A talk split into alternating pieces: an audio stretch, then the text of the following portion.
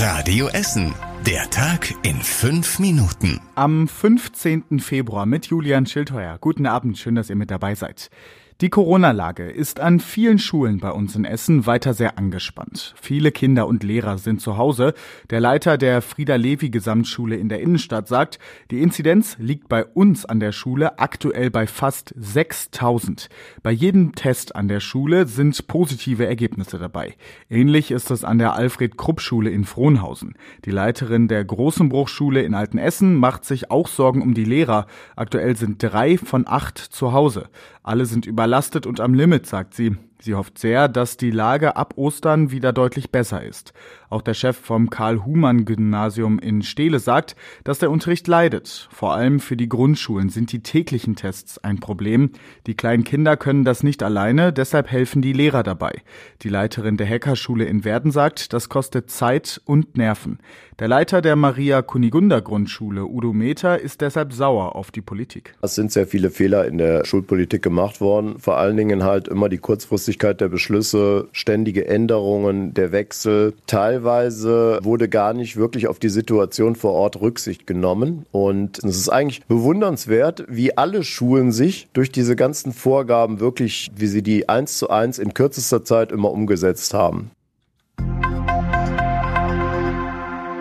In Altendorf ist ein illegaler Welpenhandel aufgeflogen. Am Wochenende haben sich Nachbarn aus der Gripa-Straße gemeldet. Sie haben gesehen, wie die Welpen aus einem Auto herausverkauft wurden. Die Händler sind mit den Welpen dann in ein Haus gegangen. Dort haben Polizisten hinter der Tür schon ein Winseln gehört.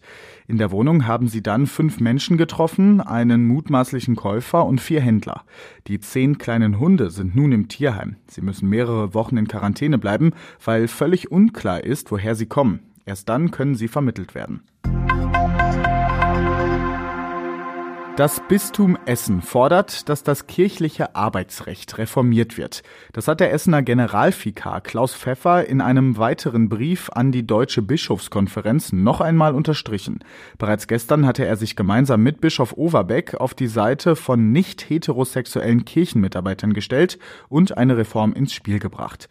Die Mitarbeiter hätten schon lange in einer Kultur der Angst gelebt, die sollte jetzt überwunden werden. Die katholische Kirche hätte seinen nicht heterosexuellen Mitarbeitern Mitarbeitern lange Zeit zu unwürdigen Lebensweisen gezwungen, heißt es in dem Brief von Overbeck und Pfeffer.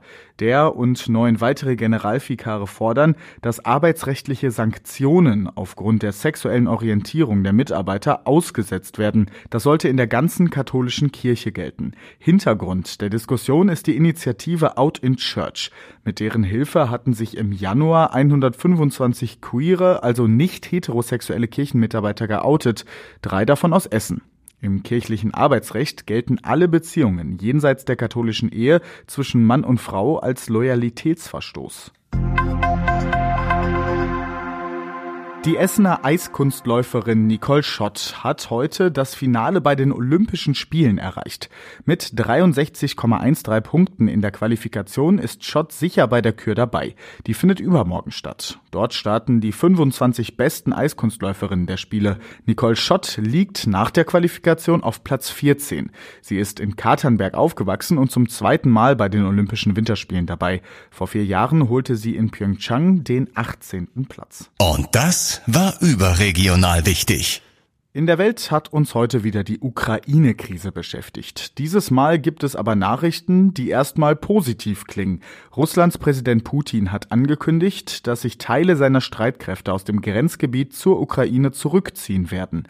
NATO-Generalsekretär Stoltenberg zeigte sich daraufhin vorsichtig optimistisch, allerdings habe die NATO noch keine Anzeichen eines Abzugs beobachtet. Und zum Schluss der Blick aufs Wetter. Heute Abend ist es ziemlich windig bei uns in Essen. Dadurch kommen mehr Wolken zu uns und aus denen fällt am Abend und in der Nacht auch immer wieder Regen. Morgen dann stürmisch und auch da immer wieder Regen bei höchstens 14 Grad. Abends legt der Wind dann nochmal zu. Alle Nachrichten aus Essen könnt ihr natürlich jederzeit nachlesen. Das geht online auf radioessen.de. Ich bin Julian Schildheuer und wünsche euch jetzt erstmal einen schönen Abend.